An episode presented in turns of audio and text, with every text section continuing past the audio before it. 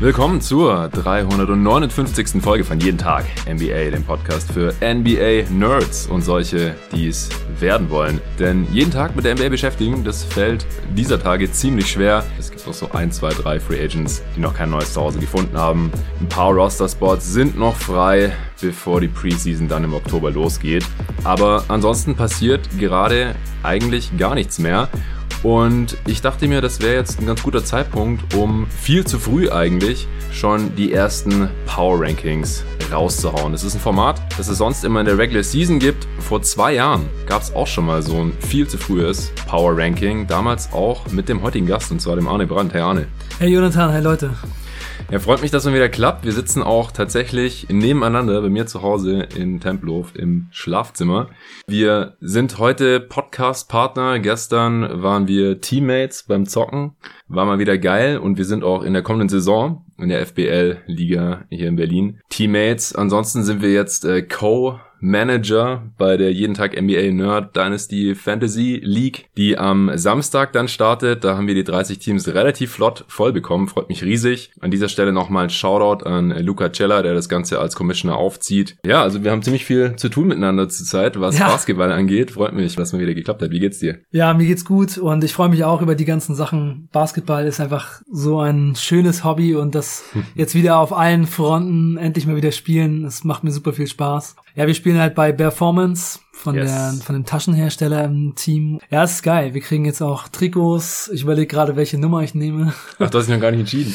Ja, es wird wahrscheinlich die 33. Scotty Pippen. Oh yeah. Äh, ich überlege noch 31 Reggie Miller könnte ich mir auch vorstellen und dann schön Brand hinten drauf. Ja, das wird nice. Und Manager Game habe ich mich noch gar nicht mit beschäftigen können, habe ich noch nicht geschafft. Bis Samstag muss ich dann noch ein bisschen aufholen, da können wir heute Abend noch ein bisschen drüber reden, ja. was wir so starten, wie wir uns die 1000 Euro krallen. ja, aber macht alles Spaß, echt cool. Auf jeden Fall. Ja, Sven ist unser Dritter im Bunde, den habe ich mir auch noch reingeholt als äh, CBA, Cap und T-Building Experte. Man kennt ihn ja unter anderem aus der äh, Mock Offseason hier bei jeden Tag NBA oder von der Mock Trade Deadline. Und ich glaube, wir werden ein ziemlich konkurrenzfähiges Trio da abgeben, aber sind viele gute Leute dabei. Also ja. äh, echt, wenn man sich da im Discord, wo die Kommunikation stattfindet, mal so durchliest, gibt es auch so eine Vorstellungsrunde, was die Leute so machen, wie lange die schon dabei sind. Sind auch viele Leute eher so in deinem Alter, sage ich jetzt mal. Ich glaube, der Altersdurchschnitt ist eher Ende 30 als Anfang 30. Wird auf jeden Fall richtig, richtig fett. Und ja, also Team Performance äh, macht auch Bock, sind coole Jungs dabei. Ist, glaube ich, ein ziemlich tiefes Team, wenn alle am Start sind. Ich war jetzt das vierte Mal da. Ist gerade auch ein bisschen blöd, weil ich halt gerade so wenig in Berlin bin. Äh, vielleicht kann ich nächsten Dienstag nochmal kommen. Äh, du warst jetzt auch auch im Urlaub, auch beim, beim Camping, wie ich letzte Woche auch. Wir haben beide mit Regenwetter hier kämpfen müssen im August in Deutschland. Und ich bin ja dann aber zum Glück den ganzen September nochmal weg. Nee, aber ich habe auch mega Bock, mal wieder ein bisschen organisiert Basketball zu spielen. Das habe ich jetzt in Berlin die letzten vier Jahre gar nicht gemacht. Und es fehlt mir schon so ein bisschen. Und da ist so FBL, glaube ich, ideal. Das ist nicht ganz so, äh, ja, wie wenn man jetzt im Verein irgendwo zockt und mehrmals die Woche Training. Wir haben halt einmal die Woche die Halle, dann zocken wir da zwei Stunden. ja, und worauf ich halt auch gar keinen Bock habe, das habe ich bei dem letzten Team, wo ich gespielt habe, in Pankow halt gehabt. Das war halt ein Team, das spielt in der Liga, normal in einer Vereinsliga. Und mhm. da bin ich da immer hingekommen und wollte halt zocken, einfach ein bisschen Spaß haben. Und dann wird halt ja, fast zwei Stunden lang irgendwie trainiert mit irgendwelchen Basketball-Drills, wie man es halt so kennt und am mm, Ende irgendwie Linienläufe, Achterlaufen. Ah, alles, der ganze Scheiß, worauf ich gar keine Lust mehr hatte und dann am Ende noch ein kleines Spielchen und jetzt bei der FPL, da kommt man halt hin, da wird zwei Stunden von vorne bis hinten gezockt ohne mm. Pause und dann geht's wieder nach Hause. Das macht schon richtig Spaß, das ist genau das Richtige und dann halt vielleicht nicht jedes Spiel dabei sein, aber so viele wie es geht und das ist eben auch ganz gut, ne? Man ist nicht, man hat keinen Trainer da sitzen, der sagt, wenn du nicht kommst, spielst du nicht, sondern man einigt sich da irgendwie und das passt dann schon. Das denke ich auch. Ja, und dann gibt's da noch diese Liga namens NBA, wo sich jetzt in der Offseason ein bisschen was getan hat. Nicht mega viel. Ich habe das vorhin auch noch mal ein bisschen genauer angeschaut, wie so die Kaderkontinuität aussieht. Die ist bei den meisten Teams relativ hoch. Dann habe ich auch hier in Vorbereitung auf diese Power Rankings geschaut. Wie sieht's eigentlich im Vergleich mit den Wins der letzten Saison aus? Also welche Teams sehe ich hier Stand jetzt Ende August deutlich besser oder deutlich schlechter als in der letzten Regular Season. Äh, klar, da gab es nur 72 Spiele, aber ich habe dann halt die Win Percentage auf 82 umgelegt. Und auch da habe ich jetzt nicht so die riesen Umbrüche feststellen können. Wir beide konnten jetzt noch gar nicht über die Offseason sprechen hier zusammen im Pod. Deswegen bin ich gespannt, wie du die 30 Teams siehst. Heute fangen wir an mit der Eastern Conference. Haben wir damals auch schon so gemacht. Übrigens vor zwei Jahren haben wir das quasi an meinem Geburtstag aufgenommen. Wir haben zusammen reingefeiert, bitte zu Hause. Ich habe nochmal in den Pod reingehört. Und äh, Eastern Conference Power Ranking kam damals bei jeden Tag NBA raus und äh, Western Conference Power Ranking noch äh, bei deinem alten Podcast bei NBA Tauchgang. Das hatte ich schon total vergessen. Ja. Und in der Tradition soll der heutige Pod auch stehen. Also eher ein bisschen locker. Wie gesagt, ist eigentlich noch viel zu früh. Die Teams stehen noch gar nicht alle fest. Äh, was weiß ich, Laurie Markkanen oder so könnte er durchaus noch einen Unterschied ausmachen, je nachdem, wo der am Ende landet. Die Preseason ist noch weit weg, Training Camps sind noch relativ weit weg und der Saisonstart, der ist jetzt auch noch fast zwei Monate hin, worüber ich auch ganz froh bin. Also die Offseason ist ja wieder fast einen Monat kürzer als normalerweise und ich will jetzt trotzdem gerne noch äh, vier Wochen in Urlaub gehen. Ich brauche es nach wie vor sehr, sehr dringend. Die Woche Camping war mal ganz cool und ich habe auch gemerkt, wie ich gleich wieder deutlich mehr Energie habe, obwohl ich trotzdem jeden Tag ein bisschen was gemacht habe. Letzte Woche kam ja auch die Redraft raus, die habe ich da noch zusammengeschnitten. Ich habe jeden Tag ein bisschen was abgearbeitet, damit sich da nicht allzu viel anstaut und trotzdem habe ich direkt wieder viel mehr Energie getankt, habe auch wieder regelmäßig schlafen können, auch genug schlafen können und äh, jetzt diese Woche habe ich direkt wieder Bock, hier diesen Pod zu machen, vorzubereiten. Nächste Woche gibt's noch zwei, drei Aufnahmen. Am Freitag gibt's äh, nämlich gleich drei Aufnahmen auf mit Nico zusammen, unsere Top 30 hier bei jeden Tag NBA, die dann über den September verteilt erscheinen wird. Also das äh, fand ich schon ziemlich krass, was das für einen Unterschied ausmachen kann, wenn man meine Woche einfach ein bisschen langsamer macht und deswegen glaube ich auch, dass ich nach dem Urlaub dann im Oktober hier wieder richtig angreifen kann.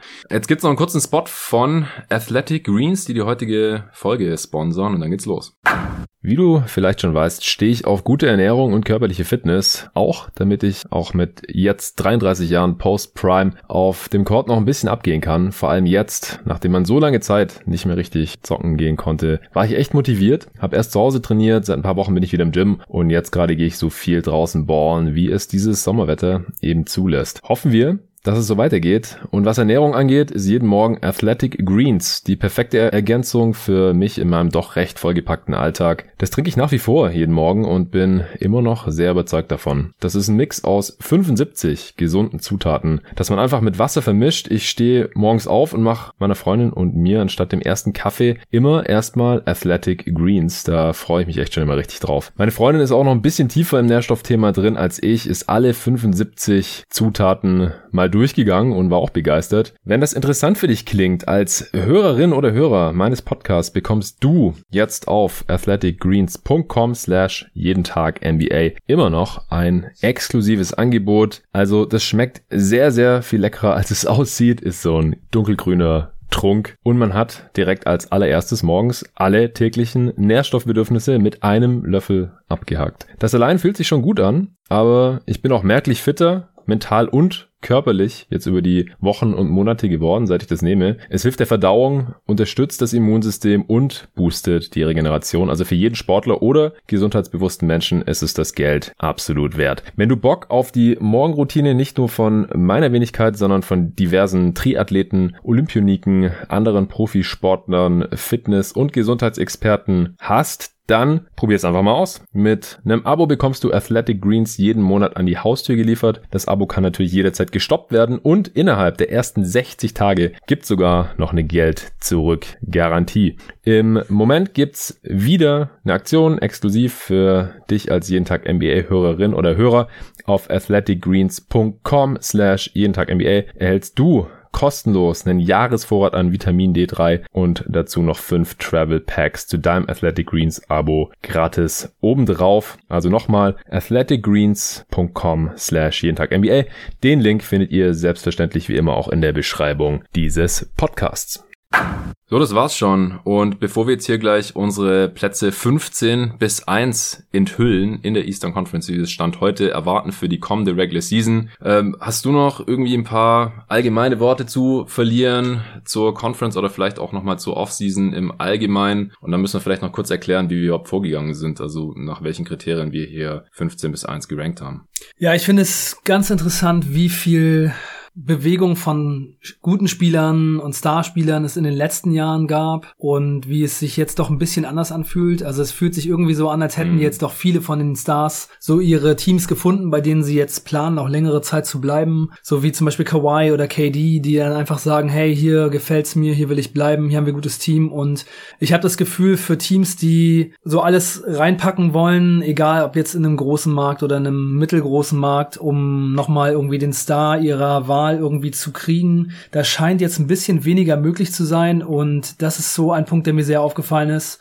Mhm. Ja, und dadurch erklärt sich dann, glaube ich, auch einiges. Und dann hatte ich auch das Gefühl, dass auch viele so mittelgute Free Agents eher bei ihren Teams geblieben sind, so à la Markus Smart. Das ist auch so ein Gefühl, das ich habe. Also ich habe es mir jetzt nicht äh, genau angeguckt oder durchgerechnet. Da kannst du vielleicht auch was zu Die sagen. Die schon vorzeitig jetzt auch verlängert haben. Ja, genau, ja. vorzeitige Verlängerungen. Und also irgendwie scheint so ein bisschen es eher mehr Richtung Kontinuität zu gehen. Du hast ja es ja. ja auch ganz genau angeguckt, ne? Also ja es gibt halt einige Teams, bei denen sich sehr viel verändert hat. Die Lakers, die Wizards mit einem großen Deal und äh, Bulls, dein Team. Die Bulls haben viel verändert, hoffentlich ja. äh, sehr zum Positiven. Ja, ja. also ich habe es mir angeschaut. Ich habe immer gezählt, wie viele Spieler der Vorsaison immer noch im Kader sind und ähm, habe das dann halt mit der Zahl 15 abgeglichen, weil ob jetzt hier ein Two-Way-Spieler noch dabei ist, der schon letztes Jahr da war, das ist ja nicht mehr so super relevant. Eigentlich sollte man es noch irgendwie gewichten, ja, auf nach gespielten Minuten machen auch manche. Da hatte ich jetzt heute nicht die Zeit zu, weil es natürlich wichtiger ist, wenn irgendwelche Starter, die 30 plus Minuten da sind, immer noch da sind äh, oder halt auch nicht, weil Kontinuität ist auf jeden Fall was wert in dieser Liga. Ich glaube, in der letzten Saison war das noch wertvoller, als äh, die Offseason so kurz war, Trainingcamps verkürzt waren und es so gut wie gar nicht trainiert wurde während der Saison. Aber auch in der kommenden Saison halte ich das weiterhin für relativ wichtig, deswegen habe ich es mir nochmal angeschaut. Und im Ligaschnitt sind 65 Prozent der Spieler wieder oder immer noch bei den Teams, wo sie letzte Saison gespielt haben. Das ist ja relativ viel, also man kann sagen zwei Drittel oder so 10 von 15 Spielern im Schnitt pro Team.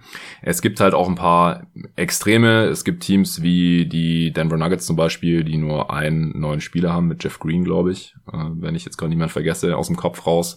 Also ein, zwei äh, Spieler maximal neu dazugekommen, gibt es ein paar Teams. Und dann gibt's halt am, am anderen Ende des Spektrums halt auch Teams wie die Lakers, die du gerade schon genannt hast, die eigentlich nur vier Spieler der letzten Saison noch haben. THT, Gasol, LeBron und Anthony Davis. Äh, Dwight Howard ist nicht wirklich ein Neuzugang, weil der war schon mal da, der kennt schon das System, der kennt Frank Bogle und hat da die Championship schon mitgewonnen und so.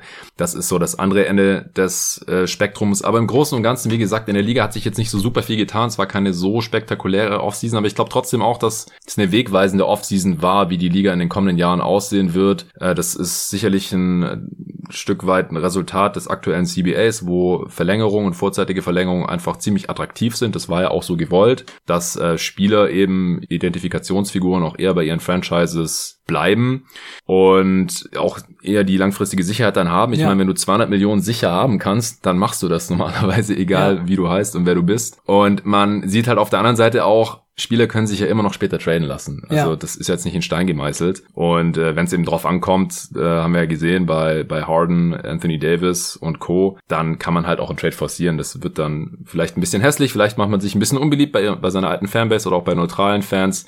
Aber im Endeffekt äh, bekommen die absoluten Superstars in dieser Liga zumindest immer ihren Willen. Und wahrscheinlich wird dadurch dann halt die Free Agency, die Free Agency Classes der nächsten Jahre nicht ganz so spektakulär, weil die großen Namen eben fehlen. Die haben jetzt zum Großteil einfach schon vorzeitig verlängert. Und dann ist ja wieder eine Folge daraus, dass die Teams halt nicht so ihren Cap Space dafür freischaufeln, weil wenn du keine 30, 40 Millionen Cap Space brauchst für so einen Superstar, dann machst du es in der Regel halt auch nicht frei, weil äh, vier Spieler für 10 Millionen pro Jahr oder sowas dafür opfert niemand äh, seinen halben Kader und will diese Flexibilität haben. Also das ist ziemlich interessant, definitiv. Ähm, ich denke, dadurch gibt's tendenziell ein paar mehr große Trades und ein paar weniger große Free Agency Signings und das liegt wahrscheinlich halt auch daran, das hast du gerade auch schon angeschnitten, dass die großen Märkte jetzt ihre Teams zum Großteil einfach schon haben. Die Nets haben ihr Team, die Lakers haben ihr Team, die Clippers haben ihr Team, die haben alle ihre Stars und die Knicks und die Bulls, die haben jetzt halt ihren Cap Space für so ja eher mittelmäßige Teams erstmal aufgebraucht und sich halt auch so aufgestellt, dass sie eventuell dann per Trade noch was machen können oder halt in zwei, drei Jahren wieder in der Free Agency aktiv werden können, wenn sich da dann doch noch irgendwas ergeben sollte. Ja. Ja, und nochmal zu dem Player-Movement-Thema.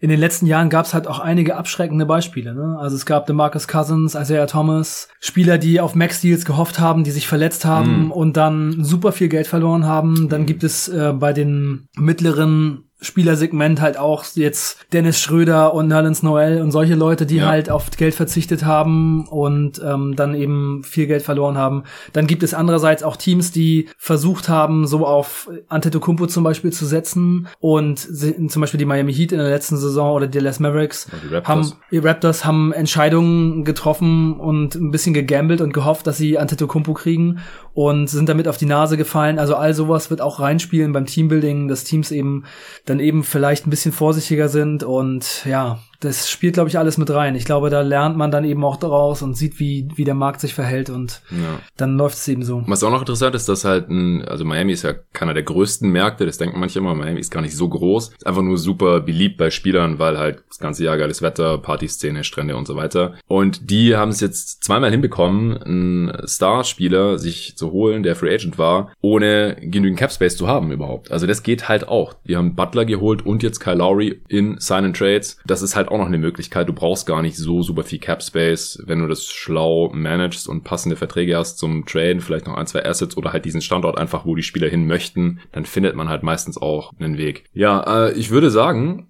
wir fangen dann einfach mit dem Power Ranking jetzt an, oder? Verlieren nicht mehr allzu viel Zeit, damit wir hier gut durchkommen. Wir nehmen heute auch noch den Westen auf, der kommt dann nächste Woche.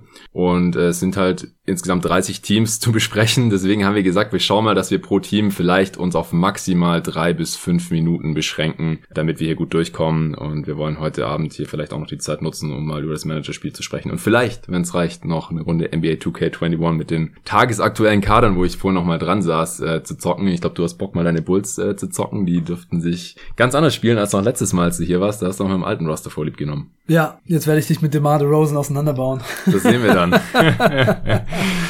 Okay, wir fangen an äh, mit, ah ne, kurz noch die Kriterien, genau, bist du heute hier vorgegangen? Also hast du jetzt hier schon wirklich durchgerankt oder hast du es eher noch in Tiers, wo du sagst, ja gut, ob das Team jetzt auf 12 oder 11 oder 13 landet, weiß ich noch nicht so genau. Und was hast du dir da auch für Gedanken zu gemacht, was hast du dir dafür angeschaut? Ah, ich habe eigentlich super viele Pods einfach gehört, habe mir die Roster angeguckt und die Moves, hab mir, bin es in meinem Kopf, bin ich das so durchgewälzt und ich weiß natürlich auch, dass das jetzt nicht irgendwie was ist, was wir jetzt machen und dann stimmt es am Ende der Saison auch so, sondern es ist jetzt super early, es werden eine Million Sachen passieren. Das bedeutet jetzt nicht, dass es eine Prognose ist, wie die Saison läuft, sondern einfach erstmal, was ich so für ein Gefühl habe, wie die Teams jetzt gerade so kräfteverhältnismäßig ungefähr so dastehen und ich finde es super schwer jetzt zum Beispiel wir fangen jetzt mit der Eastern Conference an. Ich finde es super schwer, das zu machen und ich glaube, da sind schon viele Teams so in einem ähnlichen Bereich und dadurch, dass sich auch viele Teams so gefühlt verbessert haben, finde ich es echt ziemlich schwierig. Mhm. und äh, es fühlt sich schon so ein bisschen gerade an wie so ein kleines bisschen Rätselraten, deswegen sehe ich es heute eigentlich eher so als ähm, einen feinen Basketball-Talk, einfach mal so Ideen austauschen, was haben die Teams so gemacht, was gefällt uns gut, was gefällt uns nicht so gut, Ja. was sehen wir vielleicht auch so für Gefahren bei den Teams, was könnte passieren? Und von daher habe ich mir die Teams einfach in einer Reihenfolge aufgeschrieben, aber da ist teilweise auch schon viel Verschiedenes möglich. Ja, also da ich ja öfter Power Rankings mache, bin ich da direkt wieder ein bisschen in den Modus verfallen. Also nagelt mich jetzt bitte auch noch nicht drauf fest, aber ich habe hier auch direkt meine äh, Wins verteilt. Es ist ja jedes Jahr so, dass man halt immer das Gefühl hat, dass die Teams tendenziell besser geworden sind, außer die, die ihre Teams total eingerissen haben, weil die haben versucht, ihre Teams zu verbessern und dann sieht es halt oft auch erstmal so aus auf den ersten Blick. Und deswegen habe ich jetzt auch aktuell noch 15 Siege zu viel verteilt auf die 30 Teams. Also ich bin gerade bei 1245 Siegen. Es dürften nur 1230 sein. Das ist mir jetzt aber gerade mal noch egal. Also ich könnte jetzt einfach jedem zweiten Team noch einen Sieg wegnehmen. Dann hätte ich ja meine richtige Anzahl hier. Trotzdem nagelt mich noch nicht drauf fest. Das wird sich natürlich noch ändern. Ich werde hier auch noch über jedes Team in einem Podcast sprechen und natürlich mich noch viel mehr damit beschäftigen dann im Oktober. Und da werden sich meine Meinungen dann zwangsläufig noch ändern, dann äh, auch wenn die Preseason gelaufen ist. Und wie gesagt, wenn sich noch ein, zwei Sachen vielleicht in dem einen oder anderen Kader getan haben. Aber ich habe die Siege hier schon verteilt. Ich habe mir auch die Over-Unders, die die Tage rausgekommen sind, hier schon mit reingeschrieben und das damit abgeglichen. Da sind teilweise witzige Sachen bei rausgekommen. Also ich habe auch versucht, mich da jetzt noch nicht allzu sehr von anderen Meinungen beeinflussen zu lassen. Ich habe jetzt noch, es gibt auch einfach noch nicht viele Pots in die Richtung. Ich habe da noch nicht so viel gehört, ehrlich gesagt, oder gelesen und habe das jetzt auch noch nicht großartig im Nachhinein angepasst. Also da gibt es, glaube ich, ein paar Abweichungen vom Konsens aktuell und ich bin gespannt, ob es bei uns beiden auch ein paar Abweichungen geben wird. Aber dadurch ergibt sich natürlich schon in den Conferences jeweils ein Ranking, wo man dann halt auch sieht, ist es eher ein sicheres Playoff-Team, ist es eher ein Heimteam, ist es eher ein Play-In-Team oder wird es halt eher nichts mit der Postseason und ist es ein ziemlich sicheres Lottery-Team. Auf Platz 15 im Osten, da habe ich ziemlich klar eigentlich die Orlando Magic. Ja, also ich würde sagen, es sollten die Magic oder die Pistons äh, ziemlich deutlich sein. Mm, ich habe die Pistons stand jetzt sogar mit sechs Siegen mehr. Ist vielleicht noch ein bisschen groß die Diskrepanz. Ich habe 19 bei den Magic, das ist echt wenig. Unter 20 Siegen holt selten mal ein Team, aber eigentlich fast jede Saison gibt's irgendein Team. Und das sind bei mir jetzt halt gerade die Magic. Ich habe jetzt auch auf Platz 30 in der gesamten Liga. Weil es ist einfach ein Team, das passt nicht besonders gut zusammen und die sind sehr, sehr jung und einfach auch noch nicht besonders gut. Also die haben wenig gute NBA-Spieler und die wollen, glaube ich, auch noch nicht gewinnen. Die sind mitten im Rebuild. Die haben es in der letzten Regular Season eingerissen. Die haben einen Rookie-Headcoach mit Mosley. Äh, ich glaube einfach, und die haben letztes Jahr schon nur 21 Siege geholt, das wären umgerechnet 24 gewesen und ich kann mir vorstellen, und da hatten sie ja noch das halbe Jahr Vucevic oder mehr als die halbe Saison, Aaron Gordon, Fournier, die sind jetzt alle weg. Ich glaube, die können locker fünf Siege umgerechnet weniger holen und deswegen habe ich sie bei 19. Ja, ich glaube, bei Orlando muss ich dann auch mitgehen. Also das äh, ist schon so, der Kader ist recht dünn und sie haben jetzt junge Leistungsträger reingeholt, die wahrscheinlich einfach von Anfang an viel spielen. Jalen Sachs, ja. Franz Wagner, Robin Lopez ist der ist die Veteran-Verpflichtung, der wird's auch nicht rausreißen. Ja, es stimmt schon. Und sie haben halt auch ansonsten nicht so wirklich Spieler, die, von denen man jetzt erwartet, dass sie, wo jetzt die Stars weggegangen sind, in der nächsten Saison nochmal richtig was draufpacken. Von nee. Wendell Carter Jr. halte ich ja auch, wie man weiß, nicht besonders viel. Ja, es ist einfach nicht so besonders viel da, wo man denkt, da könnte es tatsächlich herkommen. Aber ich glaube schon, dass ich die Pistons dann doch noch auf einem ähnlichen Niveau sehe. Ja, die Magic haben halt so gut wie kein Shooting auch im Kader. Terence Ross ist der einzige verbleibende Wert noch. Gary Harris ist reingekommen. Ich glaube, beim richtigen Angebot traden die sie auch einfach noch weg. Äh, und im Zweifel spielen, glaube ich, auch einfach die jüngeren Spieler da noch eher. Also bei den Magic sehe ich einfach sehr, sehr wenig Siege. Und bei den Pistons, das passt für mich alles ein bisschen besser zusammen konzeptionell. Die haben einfach auch einen Spieler wie Jeremy Grant zum Beispiel, sondern haben die äh, Magic einfach nicht. Ich kann mir ja. ganz gut vorstellen, wer da startet. Ich bin mir ziemlich sicher, dass Stewart startet. Ich bin mir ziemlich sicher, dass der Dick Bay starten wird und Cunningham natürlich. Cunningham kann ich mir auch vorstellen, dass der gleich einen positiven Impact haben wird in der ersten Saison. Sachs vielleicht auch, aber ich glaube bei Cunningham, da wird es vielleicht noch einen größeren Impact haben. Und ansonsten haben die auch noch ein paar Wets im Kader, wo ich mir einfach vorstellen kann, dass es für ein paar Siege mehr reicht. Also die werden jetzt wirklich keine Bäume ausreißen. Ich glaube, die wollen jetzt auch noch gar nicht so wirklich gut sein. Die sind nicht traurig, wenn sie nochmal einen hohen Pick kriegen da in Detroit. Aber ich fand jetzt diese Offseason auch schon besser als die letzte. Das war jetzt nicht schwierig, aber letztes Jahr haben die auch diese ganzen Wets da reingeholt. Die mussten sie jetzt auch dumpen. Okafor ist immer noch im Kader, keine Ahnung warum. Ich kann mir vorstellen, dass die Pistons ein paar Siege mehr holen werden, aber im Endeffekt habe ich sie auf 27 in der Liga und natürlich dann auch auf 14 im Osten. Ja, ja, das passt. Zwei Siege mehr umgerechnet als in der letzten Saison habe ich für die Pistons. Auf 13 die Cavs. Und du? Ja, habe ich auch die Cavs. Ja, also irgendwie sind es auch Pistons, Cavs, da haben wir ja letzten Jahr auch immer die Previews gemacht. Die Teams kommen da unten irgendwie bisher noch nee. nicht raus. Ich habe den Cavs jetzt mal 28 Siege gegeben, also nochmal drei mehr als den Pistons. Ich glaube in erster Linie halt auch äh, ist der große Unterschied, dass die eher gewinnen wollen. Also ich habe ganz viel jetzt auch vor der Offseason, in der Offseason gehört, oh, die Cavs sind unter Druck, die müssen jetzt endlich mal gewinnen. Ich habe mich gefragt, warum? Wieso? Wer setzt die unter Druck? Warum sollten die jetzt auf einmal gewinnen können, aber überhaupt die auch in dieser Eastern äh, Conference? Wieso hast du sie über den Pistons?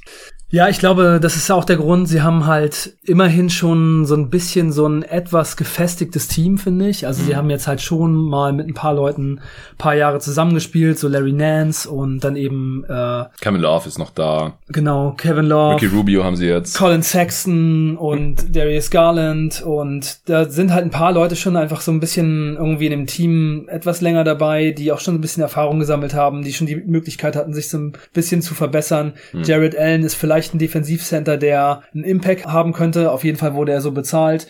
Ja. Mobley könnte vielleicht auch schon ein paar gute Sachen für das Team machen, wenn er wirklich irgendwie diese switchable Defense mitbringt und Mhm. ein bisschen Rim Protection. Offensiv wird es natürlich eher roh, aber ja, ich sehe schon einfach so ein bisschen mehr so ein Teamkonzept und ein bisschen mehr so eine vielleicht Kontinuität und Eingespieltheit. Aber bei den Cavs fehlt halt, um einfach mal besser zu werden, auch irgendwie so der Impact-Spieler, der jetzt einfach schon im Kader gezeigt hat, dass er ein bisschen was machen kann. Irgendwie Garland und Sexton fühlen sich halt eher an wie Spieler, die ganz gute Stats auflegen, aber es halt am defensiven Ende einfach wieder abgeben. Und Hm. ja, es ist einfach irgendwie nicht besonders viel da, um da mehr zu erwarten. Also ich habe bei dem Roster sowieso kaum Spieler, die ich so richtig nice finde oder wo ich mir viel von erwarte. Und ich glaube, es wird nicht so besonders positiv werden, auch die nächsten Jahre. Also mit Mobley haben sie auf jeden Fall so einen Spieler schon im Kader, aber ich glaube, das dauert einfach noch Ja. ein bisschen. Ja, Mobley ist vielleicht der einzige, bei dem man Ja, so ich richtig positiv sein kann. Garland fand ich letzte Saison auch deutlich besser als in der Rookie-Saison. Ich mag Larry Nance Jr., aber ist halt ein Rollenspieler. Ich mag Okoro, den Rookie des letzten Jahres, auch sehr gerne. Also sie haben da einen interessanten Core. Ich glaube einfach, dass das von der Qualität her noch nicht reicht. Äh, ich habe sie bei 28 Siegen. Das Over-Under liegt bei 26,5. Da wäre ich jetzt sogar noch drüber. Bei den Pistons wäre ich auch drüber, sehe ich gerade. Das wäre bei 24,5. Bei den Magic wäre ich drunter. Das ist bei 22,5. Aber ich finde die Lines hier schon ganz gut gewählt. Außer bei den Magic. Da bin ich relativ deutlich drunter. Ja, die Cavs, die haben halt von diesen drei Teams hier den sinnvollsten Kader. Sie haben ein paar Vets. Wie gesagt, sie haben noch für Rubio getradet. Keine Ahnung, wie viel der da spielt. Sie haben noch Kevin Love da. Ich weiß nicht, wie lange der noch da bleibt. Das, da gibt es schon noch einige Fragezeichen. Larry Nance Jr. wollen sie wohl weiterhin nicht traden, obwohl der einen guten Gegenwert einbringen würde. Aber ich finde, die können schon eine einigermaßen solide Rotation bauen. Ich finde einfach nur jedes andere Team im Osten noch besser, deutlich besser teilweise sogar, äh, die ich jetzt hier direkt über ihn gerankt habe und deswegen sind sie bei mir auch nur auf Platz 13 gekommen. Ich habe ihnen drei Siege mehr gegeben als in der letzten Saison allerdings umgerechnet. Wen hast du auf 12? Die Toronto Raptors. Ich auch. Da gibt's auch Leute, die sagen, letzte Saison war die absolute Seuchensaison, die mussten in Tampa spielen, äh, jeder Spieler in der Rotation hat mindestens zehn Spiele verpasst und so weiter und so fort. Und die sehen da jetzt so ein Bounceback hier für die Raptors kommen, siehst du ja dann offensichtlich nicht. Nee, ich glaube, es ist schon so, dass die Raptors so ein bisschen den Zenit überschritten haben. Jetzt ist äh, Kyle Lowry weg, der Ja. einfach super wichtig für sie ist. Und ich glaube, dass das allein schon so ein Zeichen dafür ist, dass dieses Team erstmal so ein bisschen von vorne anfangen muss. Und Goran Dragic ist halt auf jeden Fall auf dem absteigenden Ast. Und der will auch gar nicht da spielen, der hat ja direkt schon gesagt, Ja, ich glaube, das waren slowenischen Medien, so ja, ich werde sowieso weiter getradet. Mhm. Ja, ich finde, die Offseason der Toronto Raptors wirkt so ein bisschen so, als wenn sie gerade nicht so ganz genau wissen, was sie machen sollen. So ein bisschen so, wollen wir versuchen, weiter gut zu sein oder wollen wir von vorne anfangen? Ah, wir versuchen es erstmal nochmal, aber ich habe das Gefühl, dass es nicht so positiv verlaufen wird. Ich glaube, Masai Ujiri weiß ganz genau, was er macht. Ja, Und deswegen halt- habe ich sie auch hier unten. Also letzte Saison, die wollten am Ende auch einfach nicht Ja, genau, und die genau. Cavs, die wollten rebuilden und tanken und einen hohen Pick und das haben sie geschafft und ich glaube, das wird in der kommenden Saison wieder ganz ähnlich laufen. Ja, du hast recht, natürlich, Masai Ujiri ist einer der besten oder vielleicht Und hat jetzt erstmal seine Verlängerung bekommen, der ist erstmal safe, auch Ja. nach dem Titelgewinn und so, die können jetzt drei Jahre stinken, das ist alles egal. Klar, sie haben das Potenzial, in die Playoffs zu kommen, das glaube ich schon, gerade wenn Siakam einen Bounceback hier haben sollte, aber der ist ja, hat ja auch gerade noch eine Schulterverletzung. Das ist nochmal so ein Punkt, der eher gegen einen guten Saisonstart erstmal spricht. Ähm, dann ist halt Lowry weg, also das ist, glaube ich, Ja. echt nicht zu unterschätzen und den ersetzt jetzt de facto eigentlich Malachi Flynn in der Rotation Ja. wahrscheinlich. Also das ist ein riesen Downgrade, einfach weil Flynn ein Spieler im zweiten Jahr ist und Playmaker brauchen einfach eine Weile, bis sie einen positiven Impact haben. Gary Trent Jr. haben sie verlängert, das ist gut. Anunobi kann vielleicht jetzt in der Offense mal mehr machen, sollte er vielleicht auch mal, gerade wenn Siakam noch nicht da ist. Aber dann Scotty Barnes, den Rookie, der wahrscheinlich viele Minuten sehen wird und auch soll und darf. Aber das wird offensiv schon sehr schwer. Also Ja. die haben im Frontcourt einfach voll wenig Shooting. Center-Rotation überzeugt mich immer noch nicht wirklich. Sie haben Birch relativ viel gezahlt, dann ist da halt noch Boucher. Man kann vielleicht ein bisschen Smallball Precious spielen. Achua. Achua haben sie bekommen, genau. Aber das sind ja alles keine Spiele, wo du sagst, ja komm, äh, mit denen werden sie safe die Playoffs erreichen. Also ich habe ihnen 32 Siege gegeben. Und das ist ordentlich unter ihrem Over-Under, das bei 36,5 liegt. Ja. Also, wie gesagt, kann in beide Richtungen gehen, aber ich bin mir stand jetzt relativ sicher, dass es eher nach unten gehen wird. Und es wäre immerhin noch ein Sieg mehr umgerechnet als in der letzten Saison. Den gebe ich ihnen vielleicht, weil sie wieder in Toronto spielen und das alles vielleicht ein bisschen cooler ist für sie dann. Letztes Jahr war auch Coaching-Staff, hatte auch Covid und so, da kam schon einiges zusammen. Aber das Team ist einfach nicht mehr so gut wie in der vergangenen Saison. Ja, ja, Nick Nurse ist ein krasser Coach, aber man braucht eben auch das Personal, um Erfolg zu haben. Ja. Und ich finde, das sieht bei diesem Team einfach im Moment nicht, nicht so aus, als wenn es da ist. Denke ich auch. Welches Team hast du auf Platz 11? Die Wizards. Ich auch, ey. Bisher haben wir alles identisch, obwohl wir uns nicht abgesprochen haben und auch nicht gegenseitig abgeguckt haben oder irgend sowas. Wie weit weg von den Raptors siehst du die? Also ich glaube schon, dass die Wizards ein besseres Team sind als alle, die wir bisher besprochen haben. Und ich finde, also mir gefällt auch, was die Wizards gemacht haben. Ja. Russell Westbrook hat letztes Jahr eine krasse Saison gespielt. Der hat wirklich dieses Wizards-Team in die Playoffs einfach mit seinem Willen getragen. Das war schon krass. Aber Russell Westbrook ist halt auch ein sehr spezieller Spieler und er hat halt auch einen sehr großen Vertrag. Es war klar, man kommt nicht in höhere Sphären mit ihm und Bradley Beal zusammen. Von daher finde ich es ziemlich gut, dass man jetzt den Kader, dem Kader mehr Tiefe gegeben hat und auch mehr Flexibilität. Ja. Aber die Spieler, die man geholt hat, sind halt alle eher so Mittelmaß und das ist, glaube ich, schon ein großer Grund, warum ich sie hier nicht wirklich höher sehe, denn es kann zwar sein, dass jemand wie Kuzma oder Harrell bei den Wizards jetzt noch mal ein bisschen mehr zeigt oder dass auch Spencer Dinwiddie noch mal so eine richtige Comeback-Season hat, mhm. aber insgesamt ist es halt ein ziemlich mittelmäßiger Kader mit ziemlich vielen Fit-Problemen und dann eben Bradley Beal als Superstar und vor allem defensiv ist das Team immer noch recht schwach, auch wenn sie da jetzt vielleicht den einen oder anderen haben, der noch mal ein bisschen helfen kann, aber die meisten Spieler, die sie geholt haben, sind eben auch nicht so gute Verteidiger. Also Harrell ist erwiesenermaßen schlecht. schlecht. Und Kusma ist besser, aber auch eher mittelmäßig. Und dann haben sie eben so Spieler wie Aaron Holiday, Kispert.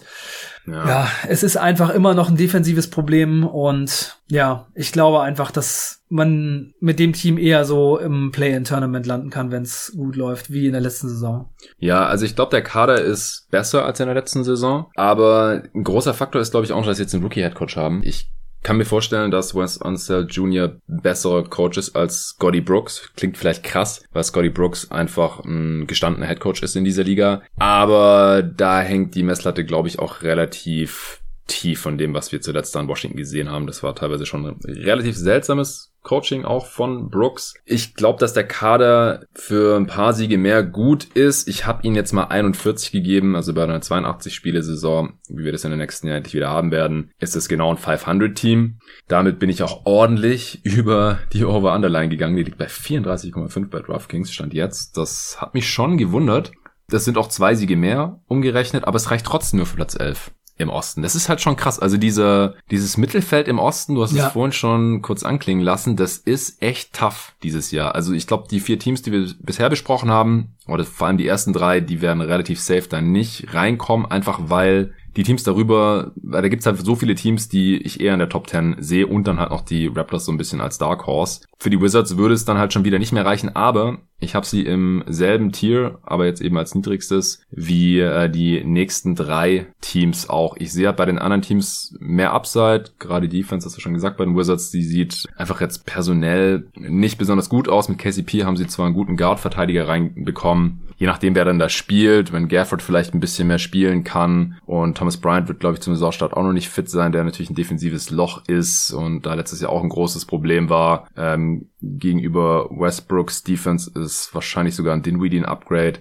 Aber so viel mehr geht da halt wahrscheinlich nicht. Ich kann mir halt einfach nur vorstellen, dass die Tiefe in der Regular Season für ein paar Siege mehr gut sein wird, weil die Bank der Wizards letztes Jahr war einfach komplett mies. Dann kommen wir jetzt zu den Top 10 in der Eastern Conference. Ich bin gespannt, ob wir immer noch im Gleichschritt hier äh, weitergehen. Wen hast du da? Ich habe auf 10 die Charlotte Hornets. Okay, erster Unterschied. Ich habe die im selben Tier, aber auf 9. Ich habe auf 10 die Knicks.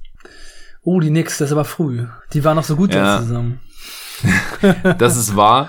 Du bist äh, ein alter Knicks-Hater, gibt's Ja, scheint so. Ich glaube einfach, dass sie, ja Gott, das, das wird wieder Hate-Mail geben, aber ich, die haben letztes Jahr einfach krass overperformed. Es war der Perfect Storm für sie in dieser Corona-Saison, wo sie selber keinen Corona-Outbreak auch hatten. Äh, Thibodeau-Teams haben gute Regular-Season-Defenses. Meine Bedenken bezüglich dieses Kaders, die haben sich dann halt erst in den Playoffs da dann aber sehr, sehr hart und deutlich gezeigt gegen die Hawks ja, es liegt nicht an den Knicks selbst, es liegt eher daran, dass ich sie halt auf einem Niveau mit den Hornets auch sehe und nur ein bisschen besser als die Wizards und eigentlich auch noch auf einem Niveau mit dem anderen Team hier in diesem Tier, da kommen wir dann gleich noch zu, ich bin gespannt. Und dann halt schon relativ deutlich hinter den ganzen anderen Teams. Ich glaube, der Kader der Knicks ist besser als letzte Saison, wenn die alle fit bleiben können, vor allem wenn Kemba Walker fit bleiben kann. Und mit Fournier, da haben sie schon so ein bisschen das Shooting-Problem, Ballhandling-Problem, Creation-Problem gelöst und dann brauchen sie auch nicht so eine krasse All-NBA-Outlier-Saison von Julius Randle, um das nochmal zu wiederholen.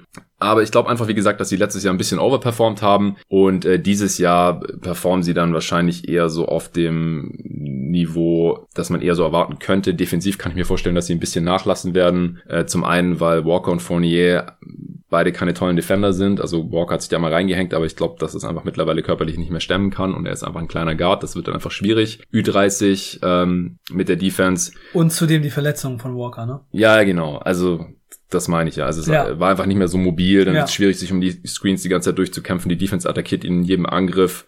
Ähm, Fournier ist okay, aber schlechter als Bullock in der Defense. Und äh, wenn die Gegner in ihre Dreier noch ein bisschen besser treffen als in der letzten Saison, das hatten wir ja auch tausendmal das Thema hier im Pod, dann kann ich mir schon vorstellen, dass die Defense ein bisschen nachlässt. Und dann glaube ich einfach, werden sie wieder auf einem ähnlichen Niveau agieren wie in der letzten Saison. Und also wie gesagt, jetzt nicht hier an diesem Ranking auf 10 festbeißen, die können genauso gut auf 7 oder 8 landen. Aber so um den Dreh, ich sehe sie halt so als 500-Team ungefähr. Ja, aber meinst du nicht, dass wenn Mitchell Robinson zurückkommt, äh, die Defense nochmal so vielleicht auch andererseits von der Center-Position einen kleinen Boost bekommt? Und dass dann eben auch vielleicht die Entwicklung von RJ Barrett und vielleicht sogar Julius Randle im zweiten Jahr in so einer Rolle und dann eben Quickly und Obi Toppin äh, auch dazu führen konnte, dass der Kader tiefer, besser wird und es vielleicht dann eben mit Walker und Fournier offensiv ja auch besser läuft. Also ja, ein bisschen Upside ist auf jeden Fall da. Ähm, zum ersten Punkt, das glaube ich nicht unbedingt, weil die Defense war halt ohne Mitchell Robinson letzte Saison gar nicht schlechter. Deswegen bin ich mir da gar nicht so sicher, ob. Aber dann haben sie halt Nolan Noel und Mitchell Robinson. Also vielleicht 48 Minutes einen guten Rim Protector. Ja, aber letztes Jahr, wie gesagt, hat es nicht so einen Unterschied dann ausgemacht, ähm, dass Touch Gibson der Backup war, der auch noch da ist, der muss dann nicht mehr spielen. Das, wie gesagt, ein bisschen Upside sehe ich schon. Ich glaube auch, dass sie ziemlich safe in den Top 10 landen werden. Ich sehe eigentlich überhaupt nicht die Downside. Dazu sind äh, Thibodeau Teams in der Regular Season einfach zu gut. Denke ich, auch weil die Stars so viele Minuten spielen und so. Ich bin mir noch nicht ganz sicher, wie die Rotation aussehen wird, weil ich habe bei 2K auch bei allen Teams die Minuten verteilt und viele Spieler, die jetzt von den Knicks auch bezahlt wurden oder die da sind, die Minuten brauchen, um sich weiter zu, zu entwickeln. Du hast Toppin und Quickly genannt. Oder die tollen Rookies, die sie jetzt geholt haben mit äh, McBride und Grimes. Das finde ich auch alles ziemlich gut. Aber es kann gar nicht jeder von denen spielen. Ja. Also weil Barrett und Randall die bekommen ja schon ihre Minuten und äh, Rose wird seine Minuten bekommen. Walker, wenn fit, wird seine Minuten bekommen. Fournier bekommt seine Minuten sicher, weil der wurde bezahlt und so. Da bleibt gar nicht so super viel ja. Spielzeit übrig für alle. Ja, und dann ist Tom Thibodeau natürlich auch ein Trainer, der es Rookies eigentlich immer ein bisschen schwer macht. Also Quickly Sowieso, war ja letzte Saison wirklich gut und er hat auch ja. es schwer gehabt, konstant seine Minuten zu bekommen. Ja. Ja, ähm, dann sprechen wir nochmal über die Hornets. Ja. Die hattest du also, jetzt einen Spot weiter unten. Genau, ich hatte die Hornets auf 10 und ich habe die Knicks auf 7 aufgeschrieben. Also Sagte er, während er hier im Lamello Ball Shirt saß. Lamello Ball. kommender, kommender Superstar. ja, also ich, ähm, ich sehe auch bei den Hornets schon das Potenzial, dass sie eine bessere Saison spielen. Sie waren ja auch in der letzten Saison so ein bisschen äh, Cinderella, teilweise die Überraschung der Saison und haben dann eben am Ende so ein bisschen den Abflug nach unten gemacht, als sich dann eben LaMelo Ball für längere Zeit verletzt hat und eben auch Gordon Hayward.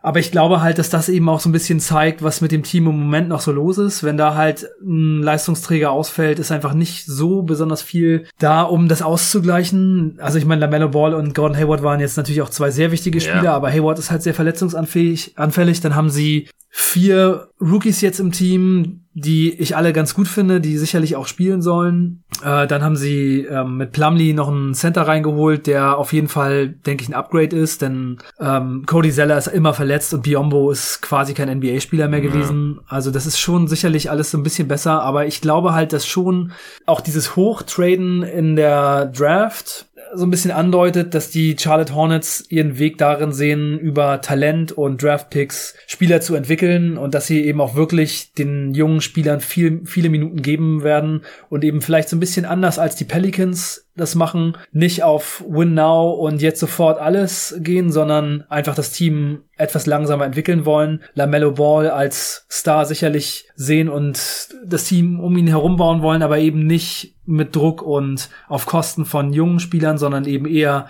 die jungen Spieler entwickeln. Und ich glaube, dass das eben dazu führen wird, dass es vielleicht einen kleinen Schritt zurück gibt. Deswegen, selbst wenn die Hornets mit weniger Verletzungen durch die Saison kommen, sehe ich es eher, dass sie vielleicht dann eher so im Zehner-Bereich finishen. Mhm. Auch, ja, weil, also, auch weil die anderen Teams besser geworden sind. ja, also ich nochmal, damit hier keine Missverständnisse entstehen, ich habe den Hornets und den Knicks jeweils 42 Siege gegeben, also genau gleich viele kann man hier gerne austauschen. Das sind vier Siege mehr für die Hornets als letzte Saison. Ich glaube einfach, dass das relativ leicht zu erreichen ist, wenn LaMelo Ball von Anfang an startet, noch mal ein bisschen besser wird, wie man es von so einem Spieler im zweiten Jahr einfach erwarten kann. Sein Ja. Impact wird wahrscheinlich noch ein bisschen größer, weil das System wahrscheinlich auch noch mal ein bisschen mehr auf ihn dann angepasst wird als Starter, hoffentlich für alle 82 Spiele, wenn er fit bleiben kann. Ähm, Hayward ist eine Wundertüte. Ich preise da jetzt nicht mehr Spiele ein als letzte Saison. Wir haben Ja. uns äh, vor der letzten Regular Season ausführlich über ihn und warum wir seinen Vertrag nicht so mögen unterhalten. Und das ist halt der Grund bei ihm. Er hat immer irgendwas. Mal fehlt er fünf Spiele, mal 20. Wir wissen es einfach nicht. Aber mit Kelly Oubre haben sie, und ja, ich bin Fanboy, Full Transparency, aber da haben sie jetzt einfach auch einen Backup, der kann 25 Minuten locker spielen. Der ist nicht so gut wie Hayward, der ist kein so ein Playmaker, kein so ein konstanter Shooter und so. Aber ich finde, der passt in dieses Team sehr gut rein. Die werden viel in Transition gehen, äh, mit Rosier, Lamello, Ja, ähm, das wird ein Traum. Bridges, äh, K Das wird ein absoluter Traum. K. Jones, das, das wird einfach insane. Ja. Ich glaube, die Rookies werden gar nicht so viel spielen, weil auch da wieder ist mir aufgefallen, es ist nicht so der Platz in der Rotation. Also Buchen hat bestimmt, also der wurde einfach so hoch gedraftet und sie brauchen auch noch einen Guard da in der Rotation. Sie haben jetzt quasi statt Devonta Graham da noch Ish Smith drin, der ein schlechterer Spieler ist, aber ich weiß gar nicht, ob das jetzt so einen riesen Unterschied macht für ein Team, das in die Playoffs möchte, weil ich halt auch einfach nicht so super viel von Devonta Graham. Ich finde es gut, dass sie ihn da Sign Trade abgeben konnten. Ja, ich glaube, es war ein Fehler. Ich nicht. Warum war das ein Fehler? Also ist Smith verdient fünf, Devonta Graham ungefähr zwölf für die nächsten ähm, vier Ja. Jahre. Und Das Gehalt ist okay. Das ist schon. Ja, und also Devonta Graham ist einfach ein, ein super krasser Gunner. Der kann natürlich nichts zum Korb aus dem Zwei-Punkt-Bereich, Ja. kann, er, kann er gar nichts. Aber in den letzten zwei Jahren hat Devonta Graham 118 Spiele gemacht und hat 397 Dreier geworfen. Und Ish Smith hat 112 Spiele gemacht und hat 80 Dreier geworfen. Also sind Ja, ja. einfach so krasse Unterschiede. Und das ist einfach eine Shooting League. Die haben jetzt von der, von der Bank, haben die jetzt einfach wirklich wenig Shooting. Also sagen wir mal, die Starting Five bleibt so, wie es jetzt letzte Saison war. Dann äh, haben sie von der Bank halt nur neue Spieler und ähm, kaum jemand kann schießen. Also es ist halt dann schon ein Problem. Da muss man sich halt schon überlegen, ob man Plumlee äh, dann eben startet und äh, nicht äh, zum Beispiel PJ Washington, dann muss der von der Bank kommen. Und ja, ich glaube schon, dass es ein Fehler war, Devonta Graham nicht zu behalten. Ich glaube, dass es daran liegt, dass er sehr unzufrieden war und dass er eine Starterrolle will. Ich glaube, er hat einfach so mit LaMelo Ball gesehen, okay, hier geht meine Starterrolle und war damit Ja. sehr unzufrieden. Aber er war halt Restricted Free Agent und die Charlotte Hornets hätten ihn einfach behalten können. Ich glaube, das wollten sie halt einfach nicht, weil sie eher gute Laune im Team haben wollen und dass alle zufrieden sind. Mhm. Wahrscheinlich lag es daran, denn ansonsten, denke ich, hätte man so einen Spieler wie Devonta Graham schon eher behalten sollen. Ja, verstehe schon. Ich finde auch die Verlängerung für Rosier jetzt ein bisschen übertrieben, aber das ändert jetzt nichts an der Qualität für das, äh, des Teams nächste Saison. Also ich glaube, im Endeffekt sehen wir die Hornets ja schon relativ ähnlich, halt irgendwie so in diesen Top 10 äh, in, in Play-in-Range. Ich sehe sie halt ein bisschen besser als letzte Saison und das liegt in allererster Linie an LaMelo Ball, dass ich das Team bisschen stimmiger und etwas tiefer finde als in der letzten Saison noch. Ja, ich bin ja der LaMelo Ball Supporter Nummer eins und ich glaube, er wird eine super krasse Saison spielen.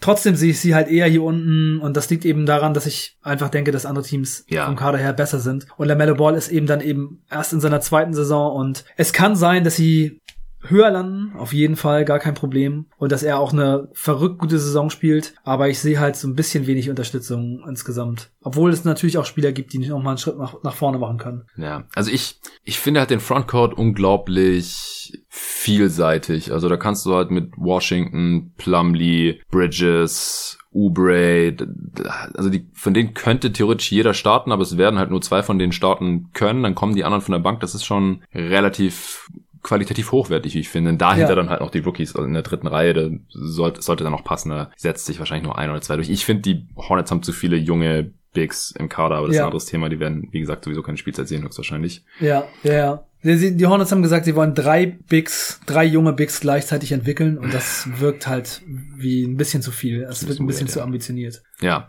Ja, ich denke, das reicht jetzt auch schon zu den Hornets. Man merkt, glaube ich, dass es ein Team ist, das uns beide überdurchschnittlich stark interessiert. Ja, mein Team Nummer zwei. Ja, ähm, welches Team kommt denn bei dir jetzt auf Platz 8? Die Boston Celtics. Uh, okay, okay, weil äh, dein Nummer 1 Team, das kommt bei mir jetzt schon hier. Mit 44 Siegen, zwei mehr als Hornets und Knicks und ein Sieg weniger als die Hawks zum Beispiel, ich direkt darüber habe. Celtics habe ich tatsächlich auf Platz 5 ist das, mit 49 Siegen, also schon fünf Siege drüber stand heute. Also die sehen wir wohl relativ unterschiedlich. Die äh, Over-Underlines für die Knicks und Hornets wollte ich noch kurz nachliefern. Die Knicks bei 41,5, also ich finde die Line sehr gut gewählt. Äh, Hornets 38,5, da bin ich jetzt relativ deutlich drüber. Und die Bulls sind bei 42,5, da bin ich mit 44 auch noch drüber, aber finde ich jetzt auch ganz gut gewählt eigentlich.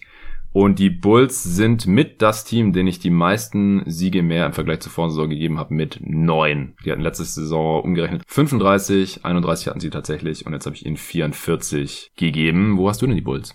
Äh, ich habe die Bulls auf sechs. Okay. Wollen wir jetzt über die Bulls reden? Ja, Weil die Celtics sind, wie gesagt, noch deutlich weiter oben. Mhm, lass uns über die Bulls reden. Findest du 44 Siege realistisch oder ist es eher zu wenig? Ja, also ich finde, das ist realistisch. Also ich würde sagen, bei den Bulls ist alles in den 40ern ziemlich realistisch und unter 40 wird es vielleicht ein bisschen unrealistisch und bei 50 fängt es vielleicht auch langsam an, unrealistisch zu werden. Also schon eine, eine, riesige Range, ja, zehn Siege. Ja, aber es ist halt auch sehr schwer zu sagen. Ne? Der Kader ist komplett neu zusammengestellt. Letzte Saison, nachdem sie für Vucevic getradet haben, lief es nicht besonders gut. Aber es war halt auch so ein bisschen eine solchen Saison. Es hat nicht viel zusammengepasst letztes Jahr. Nachdem Vucevic ins Team gekommen ist, hatte man von den nächsten elf Spielen zehn auswärts. Dann hatte noch Zach Levine ähm, im Covid-Protokoll. Ja, so, das hat sie gekillt. Ja, über zehn Spiele verpasst. Ich glaube, es waren elf, zwölf zwölf Spiele und das war halt das Ende einfach und es lief einfach auch nicht so besonders gut, aber ich glaube, dass mit diesen Neuzugängen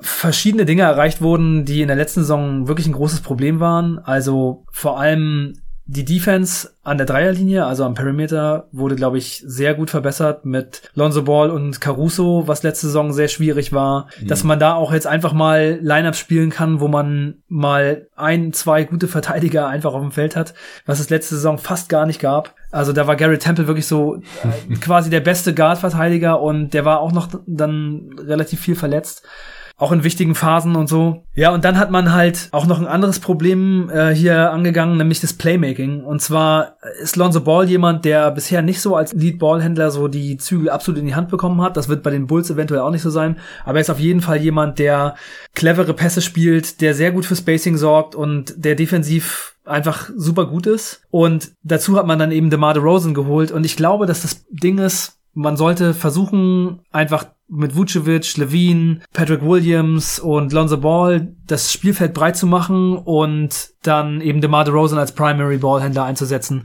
Und mhm. ich glaube, dass DeMar DeRozan echt krass underrated ist. Also ich glaube schon, dass er in den letzten Jahren nicht unbedingt immer so in Kadern gespielt hat, die besonders gut für sein Skillset sind. Jetzt in San Antonio mit wenig Shooting, vorher teilweise in Toronto auch vielleicht nicht immer so die, die beste Rolle gehabt und durch seine nicht so gute Defense und den nicht vorhandenen Dreier kommt er halt immer schlecht weg.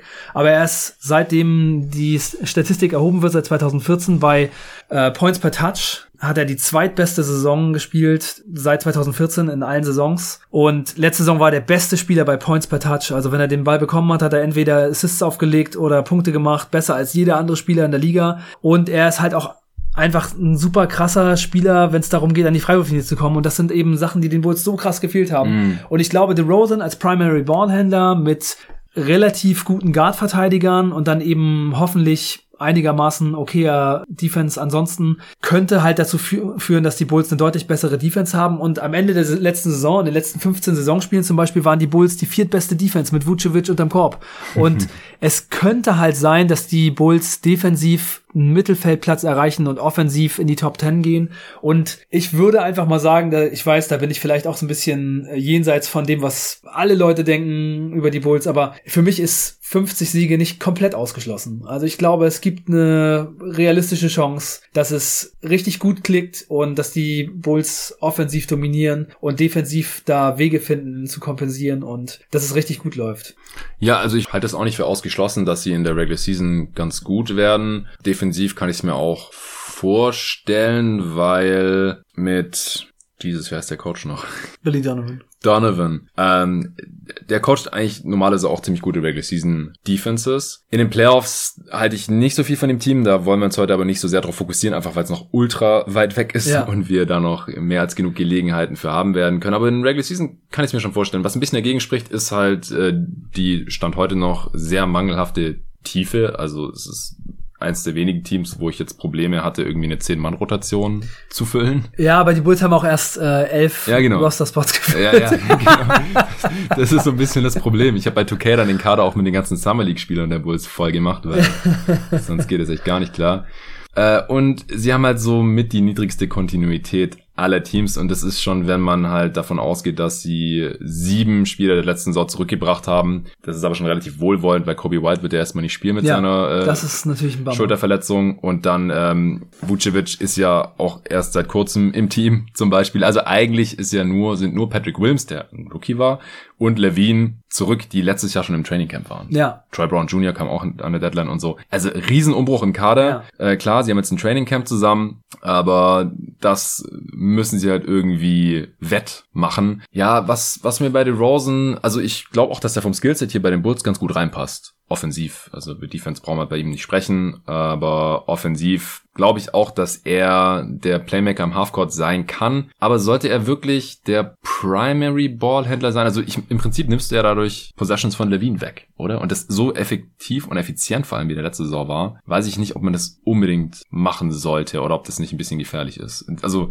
wahrscheinlich sollte man die gegeneinander staggern, dass einfach immer einer von den beiden drauf ist über 48 Minuten. Aber das, ja, würde ich halt auch jetzt ganz gerne noch sehen. Also ich kann mir vorstellen, dass es gut passt, aber so ein bisschen skeptisch bin ich da schon noch. Ja, ich kann deine Skepsis auf jeden Fall verstehen, aber DeMar DeRozan ist halt einfach ein Spieler, der, finde ich, die Ruhe weg hat am Ball und der einfach, wenn du ihm dazu auch noch Spacing gibst, glaube ich, echt verrückte Sachen machen kann in der nächsten Saison. Also letzte Saison pro 100 Possessions hatte er 31 Punkte im Schnitt, 10 Assists und 122er Offensivrating und die einzigen anderen Spieler, die das geschafft haben, waren Jokic, Butler, Lillard und James Harden. Und wenn du jetzt eben siehst, dass DeMar DeRozan One-on-One spielt und er hat vier Schützen um sich herum und einer davon ist Zach Levine, dann gibt es dadurch natürlich natürlich total krasse Möglichkeiten für freie Würfe, für Drives zum Korb, wenn er den Ball rauskickt. Ähm, also für Zach Levine könnte das halt total die Erleichterung sein, wenn DeMar DeRozan erstmal halt die Defense ähm, auseinander nimmt und ähm, Seams kreiert, in die Zach Levine dann reinstoßen kann und dann eben da seine Plays macht. Mhm. Und Zach Levine ist halt ein super krasser Catch-and-Shoot-Spieler. Mhm. Und der kriegt dann halt freie Dreier serviert ohne Ende. Und also ich glaube, dass DeMar DeRozan der Playmaker für die Bulls sein kann. Und ich glaube halt auch immer noch an dieses Front Office. Und ich glaube auch, dass da eine Vision dahinter steht. Und mir gefällt es sehr gut. Ich glaube, dass DeRozan viele Leute überraschen wird in der nächsten Saison und auch dieser, dieser Roster vielleicht viele Leute überraschen wird.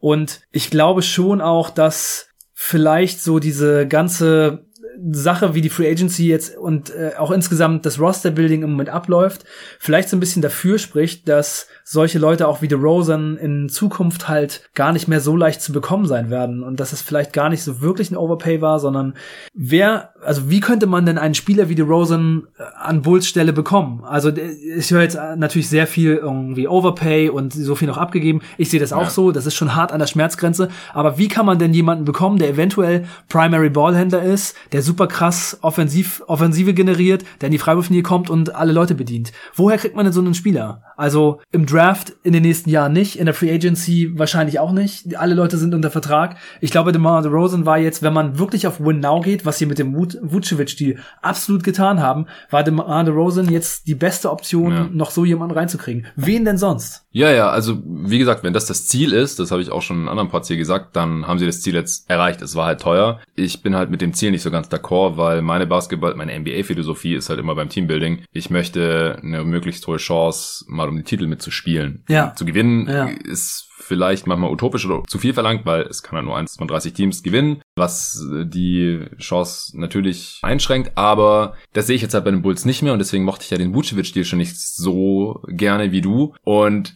man hat jetzt halt diesen Pfad eingeschlagen und äh, ist jetzt auch folgerichtig damit Rose gegangen, so koste es, was es wolle. Das mag ich auch mal nicht so ganz gerne, wenn man halt schon ein, ja, ob es jetzt einen Fehler nennen möchte oder nicht, sei mal dahingestellt. Aber wenn man halt, weil man sich einmal fragwürdig entschieden hat, dann eine noch fragwürdige Entscheidung trifft, Das gefällt mir auch nicht so gut aus Teambuilding-Sicht. Aber ich meine, das äh, musst du als Fan im Endeffekt entscheiden, ja. ob das für dich jetzt wertvoll ist, dass die Bulls hier wahrscheinlich in die Playoffs kommen und zumindest mal drum mitspielen und sehr sicher ins Play-in-Tournament kommen, wenn alle fit bleiben und dann, ja, vielleicht mal, wenn alles perfekt läuft, eine Playoff-Runde gewinnen können. Aber mehr sehe ich mit diesem Kern jetzt halt aktuell nicht und ich halte es halt auch für sehr gefährlich, wenn Levine halt das sieht und sich dann denkt, ja, aber eigentlich würde ich schon ganz gerne mal um die Championship mitspielen und deswegen bleibe ich dann halt nicht, weil er ist halt einer der wenigen Spieler, die jetzt noch keine vorzeitige Extension unterschrieben haben, was für ihn noch aktuell finanziell überhaupt keinen Sinn macht. Äh, er kann auch mehr Geld verdienen, wenn er erst Free Agent wird. Und das ist halt ein bisschen riskant, weil im Zweifel steht man halt ohne Picks und mit DeRozan und mit äh, Vucevic und so weiter da. Also man hat jetzt halt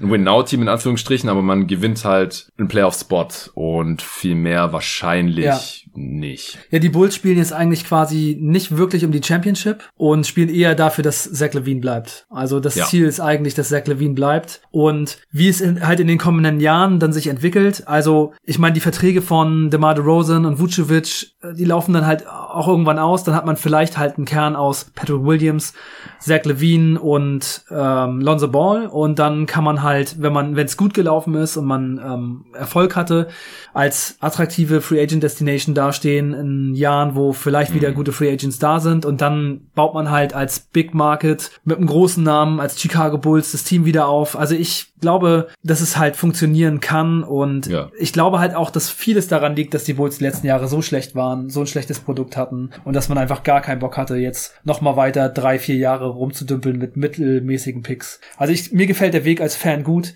und ein NBA-Experte, ich glaube, es war Hollinger, hat gesagt, die Bulls haben Frankensteins Monster gebaut und ich finde das eigentlich ganz geil. Ich denke jetzt immer so an die Bulls als Frankensteins Monster und ich muss sagen, ich finde es ganz sympathisch, mir gefällt es ganz gut und ich habe einfach richtig Bock auf dieses Experiment. Ich möchte mir DeRozan ansehen, wie er alle bedient und gucken, ob es funktioniert.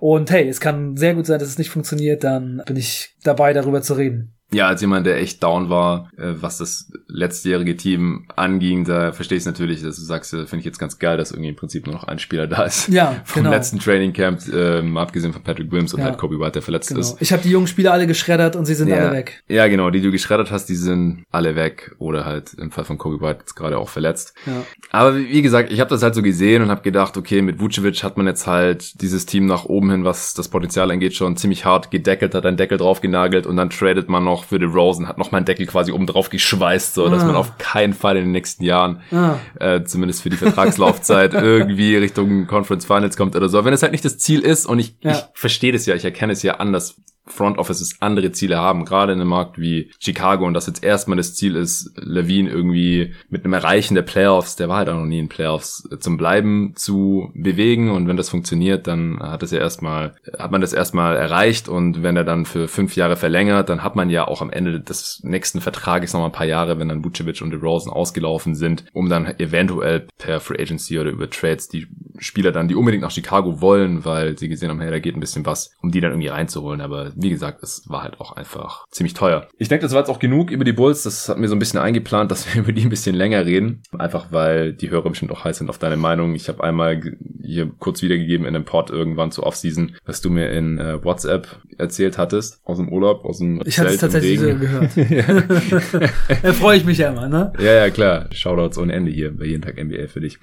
Jetzt ist hier mein Tier zu Ende, in dem ich Bulls, Hornets, Knicks und Wizards drin habe. Die Bulls schon als bestes Team von all denen. Und äh, die sind damit ja auch auf Platz 8 im Osten bei mir. Aber das sind halt so die Teams, die um die letzten drei Play-in-Spots spielen und eins von den vieren wird es halt nicht schaffen. Und das wäre jetzt halt bei mir Stand heute Washington. Die Hawks habe ich knapp über den Bulls, aber da habe ich einfach weniger Fragezeichen, weil wir einfach von denen in der letzten Saison schon so viel gesehen haben und die sind so viel tiefer als die Bulls auch. Also auch da, da werden ein, zwei Dudes einfach keine Minuten bekommen, weil nicht genug Minuten für alle Spieler da sind, die vielleicht welche verdienen würden, die letzte Saison welche bekommen haben, als das Team noch nicht so tief war und sie halt auch diverse Verletzungen hatten, gerade auf dem Flügel oder halt Spieler, die Minuten haben wollen oder die jung sind oder die jetzt gedraftet wurden und so. Das ist einfach ein super, super tiefes Team. Ich habe ihn jetzt trotzdem erstmal nur 45 Siege gegeben, was sogar zwei weniger sind als in der letzten Saison. Aber ich, ich sehe hier schon auch die Upside für deutlich mehr und deswegen habe ich sie ein Tier über die Bulls geschoben, zusammen mit den Pacers im selben Tier. Krass, ich habe die Hawks viel höher. Ja, kann ich voll nachvollziehen. Ja, also ich habe die Hawks in der Eastern Conference auf drei. Auf Oh. drei, okay. Ja, also ich glaube, dass die Hawks nächste Saison ein richtiges Top-Team werden. Denn in der letzten Saison haben sie, nachdem Nate McMillan Coach geworden ist, einen Rekord von 27 Siegen und 11 Niederlagen hingelegt. Ja, aber das ist auch nicht ganz haltbar, glaube ich. Es ist vielleicht nicht ganz haltbar, aber ich meine, das war mit vielen Verletzungen, das war immer noch ohne äh, DeAndre Hunter, das war mit vielen Spielern, die gerade erst gekommen sind und ich glaube, dass dieses Team mit Trey Young als Leader echt eine Menge reißen wird. Super tief, gute Defense, mit Trey Young den perfekten Motor für die Offense, super viele Schützen. Wenn Spieler verletzt sind, dann haben sie immer noch irgendjemanden, den sie bringen können, der auch hohes Level bringt. Ja. Leute wie Gallinari von der Bank und auch die Draftpicks gefallen mir ganz gut. Also auch Mhm. jemand wie Sharif Cooper zum Beispiel. Ich könnte mir vorstellen, dass der in so einem Team auch mal einen Stretch in der Regular Season haben kann, wo der einfach die Leute bedient und mit seinem Speed so ein bisschen Trey Young ohne Dreier mient. Ja, ich glaube, der spielt jetzt noch nicht in der Rookie-Saison. Weil die haben Lou Williams wieder geholt und Dylan Wright noch per Trade. Also ich sehe da einfach auch keine Minuten. Und er hat nur ein Two-Way bekommen. Also das deutet für mich alles darauf hin, dass der keinen Platz in der Rotation bekommt. Ja, ja, wahrscheinlich ist es so. aber in Zukunft dann. Also ich Ja. finde es perspektivisch auch ein super Pick natürlich Ja. an der Stelle. Keine Frage. Ja, also die Upside ist definitiv da. Ähm, ich habe ein bisschen Angst, was DeAndre Hunters Knie angeht. Ja, das ist schon.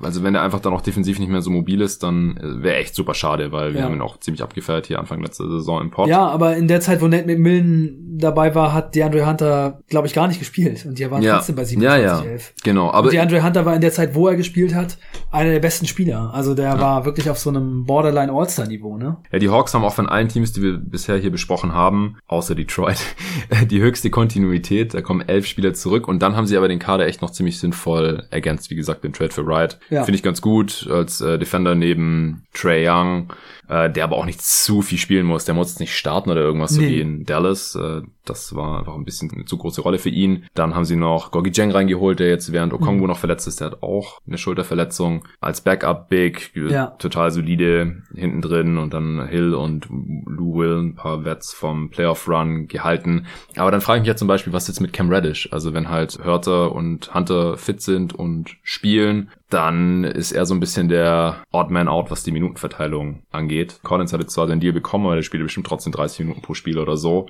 Also das ist ein sehr, sehr tiefes Team, aber ist für mich auch gleichzeitig so ein bisschen ein Kandidat für den Konsolidierungstrade. Ja. Also, dass Fall. die irgendwie drei Spieler gegen einen traden, der dann besser ist. Oder fünf gegen zwei oder vielleicht sogar für einen Star traden können, Ja. wenn einer auf den Markt kommt, Auf dann noch ein paar Fall. Picks Die Hawks drauf. haben so viele gute Spieler, auch so viele junge gute Spieler, junge Spieler. genau. Jalen Johnson Also kannst du mit Hawks- reinschmeißen oder so. Sind so schon ein gutes Team und ich glaube, sie haben noch echt gute Möglichkeiten für Trades. Also es ist wirklich sehr interessant. Und auch Jalen Johnson, ich habe jetzt äh, von dem nicht so viel gesehen, aber der soll ja auch ein sehr interessanter Rookie sein, ne?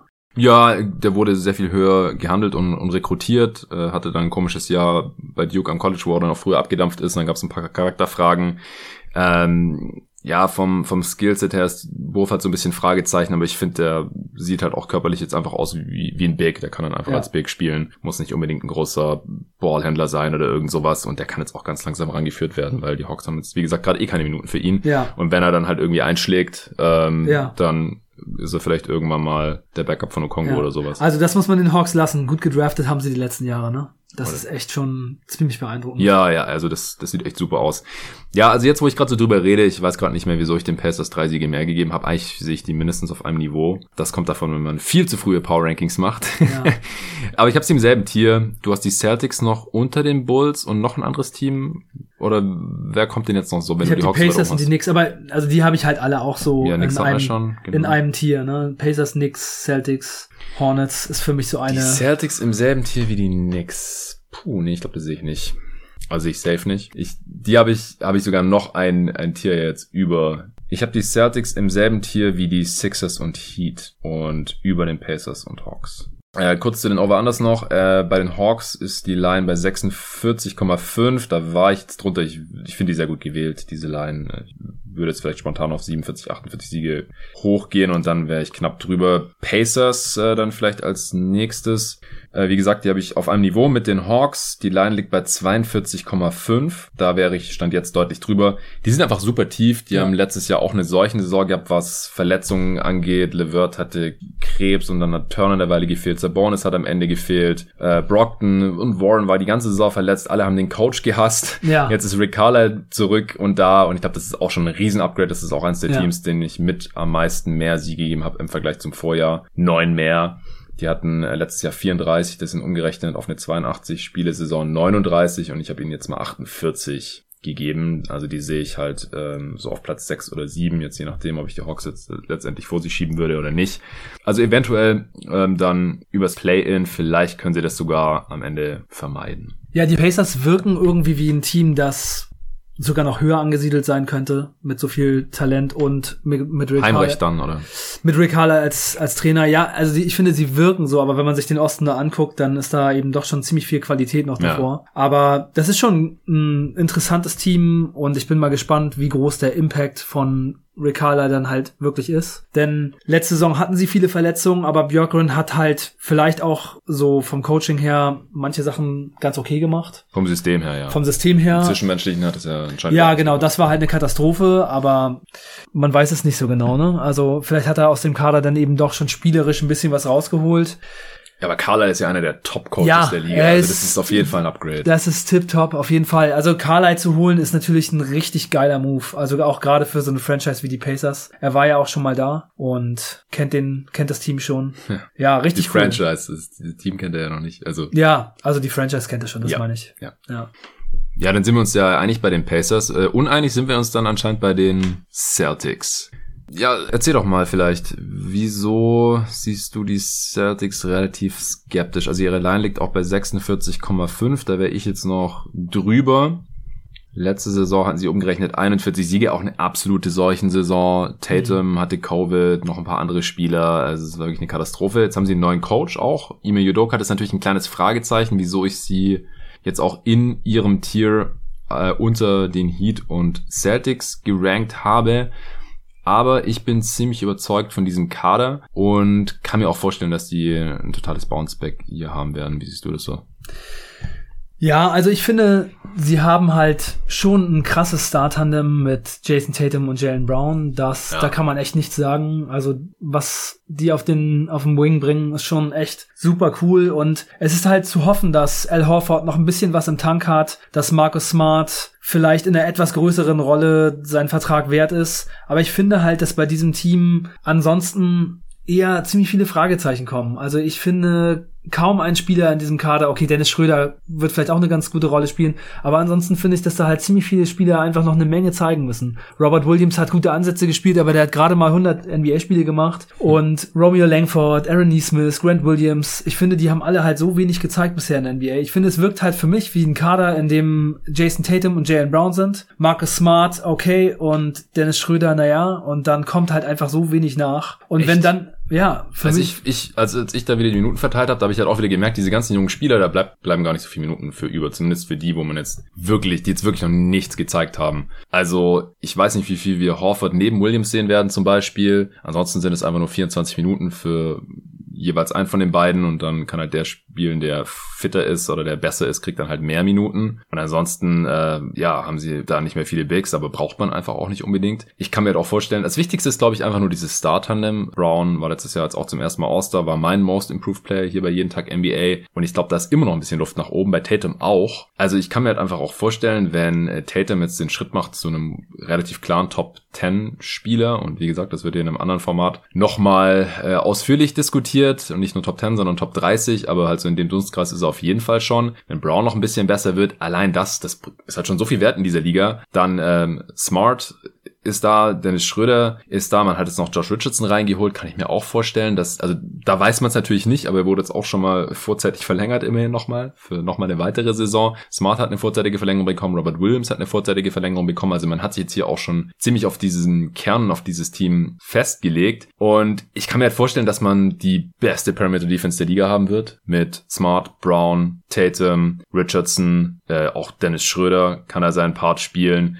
und dann hast du halt hinten Horford einen grundsoliden äh, Defender drin und mit Robert Williams so ein Ein-Mann-Abriss-Unternehmen. Also ich glaube, die Defense, die wird richtig krank. Und offensiv kann es halt auch reichen. Und dann musst du halt noch einen Pritchard oder so vielleicht mal spielen lassen. Das kann er schon. Äh, war jetzt vielleicht der beste Spieler in der Summer League. Ja. Also will ich nicht überbewerten, aber der hat es ja schon als Rookie bewiesen gehabt. Und dann musst du vielleicht noch ein paar Minuten an Neesmith geben, einfach weil du das Shooting brauchst. Grant Williams muss nicht mehr unbedingt spielen, aber zehn Minuten pro Spiel kann er auch noch spielen. Oder Kanter auch und Hoffer, die kennen die Franchise auch schon, sind nicht wirklich Neuzugänge. Also auch die Celtics haben einen relativ hohen Grad an Kontinuität.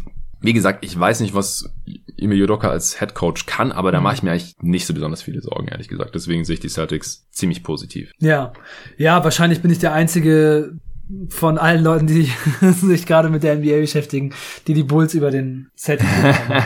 hey, was soll's? ja, gebt mal Feedback auf äh, Twitter, ob ihr das genauso seht oder vielleicht ganz anders. Also ob ihr, ob Arne wirklich der Einzige ist, der die Bulls aktuell über den Celtics gerankt hat. Ich habe den Celtics acht Siege mehr gegeben, als sie letztes Jahr umgerechnet hatten. Also sie hatten eine ausgeglichene Bilanz und ich habe ihnen jetzt 49 gegeben, also acht mehr. Das ist zusammen mit den äh, Bulls und Pacers hier so das meiste heute. Da bin ich mal gespannt, wie das läuft. Ja, da sind wir alle.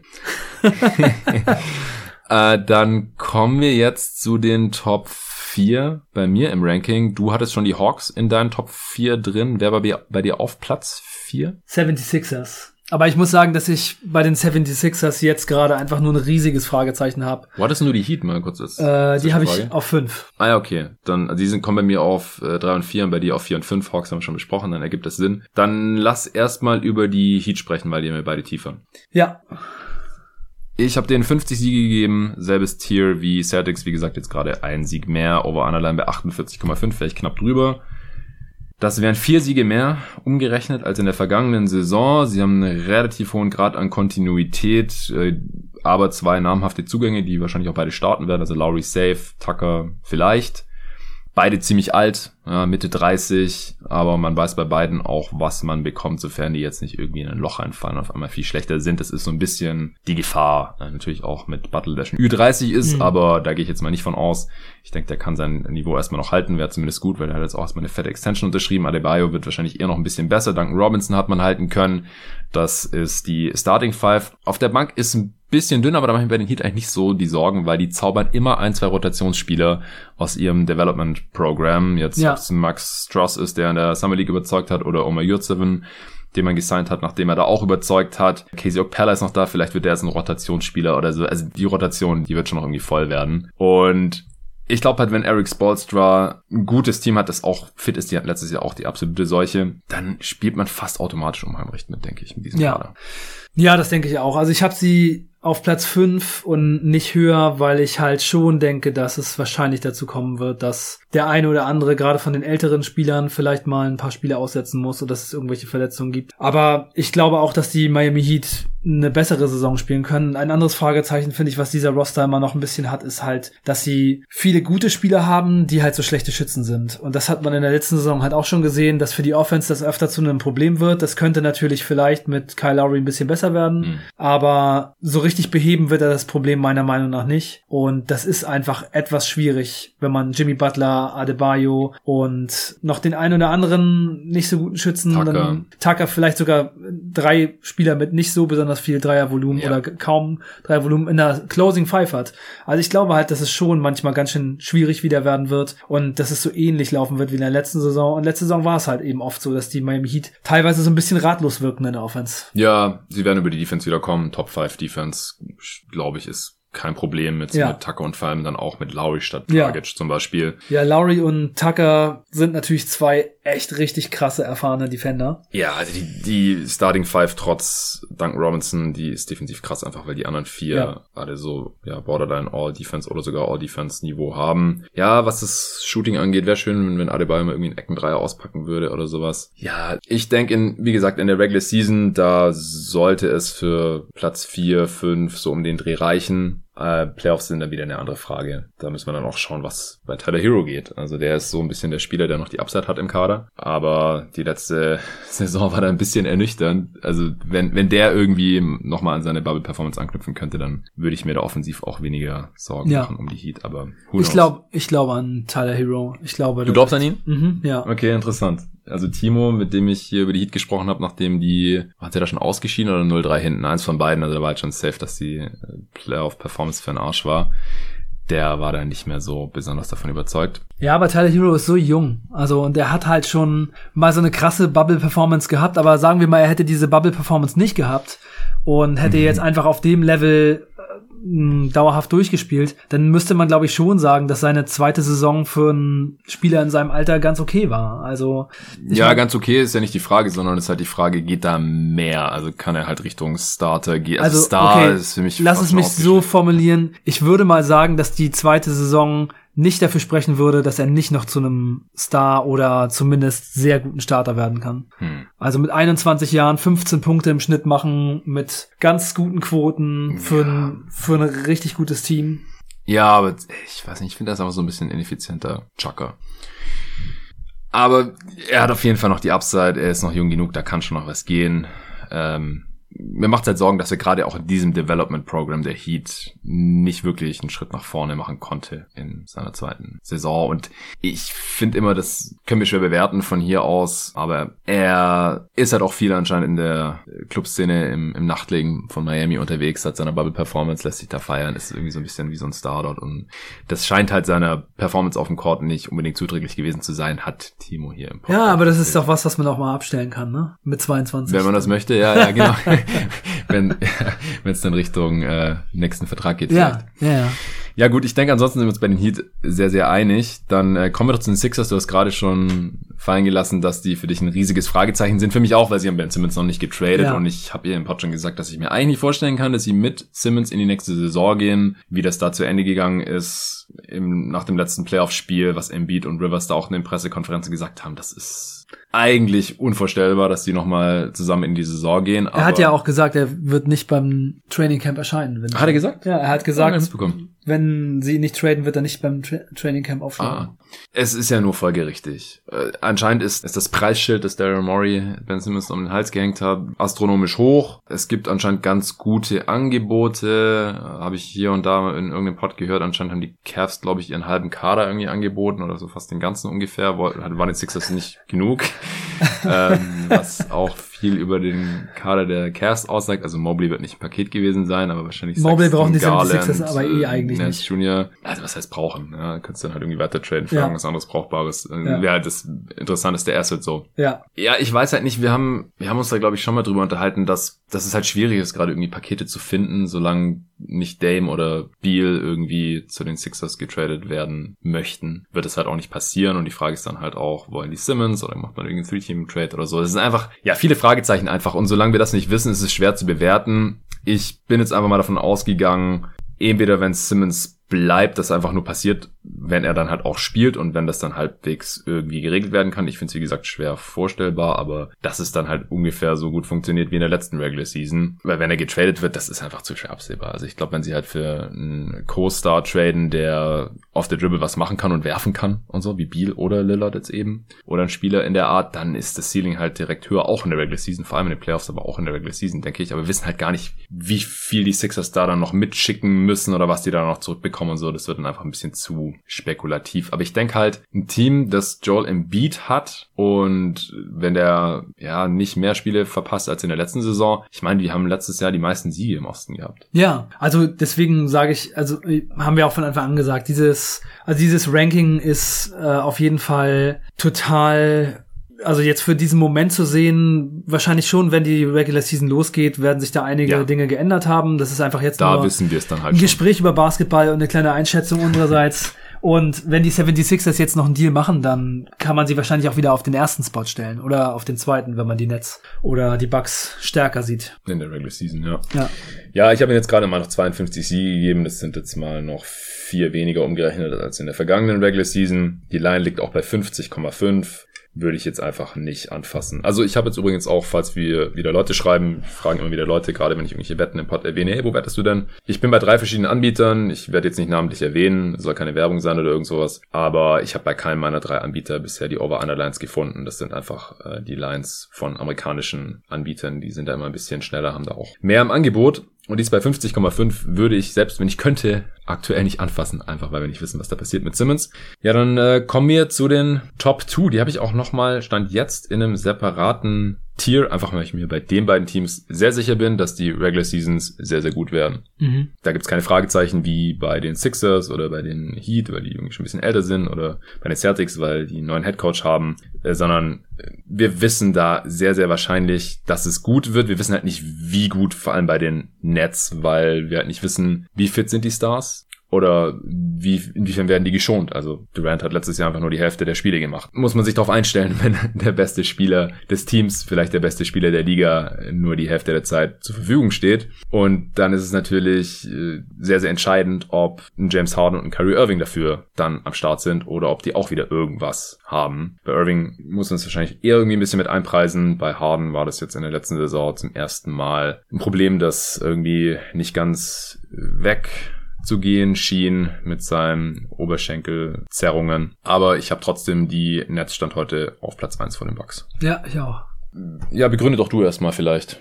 Einfach die Upside der Netz oder? Ja, also ich glaube, dass die Nets einfach das offensiv beste Team sind der Liga und dass sie mit diesen drei Stars einfach die Möglichkeit haben, egal wer sich verletzt, eigentlich immer eine ziemlich gute Offense aufs Spielfeld zu kriegen. Und dass die Defense dann einigermaßen ausreicht, das hat man jetzt letzte Saison schon gesehen. Dazu haben sie mit Paddy Mills jetzt nochmal einen ziemlich krassen Bankscorer, der in San Antonio immer schon dafür gesorgt hat, dass die Bench-Units meistens ziemlich gut sind.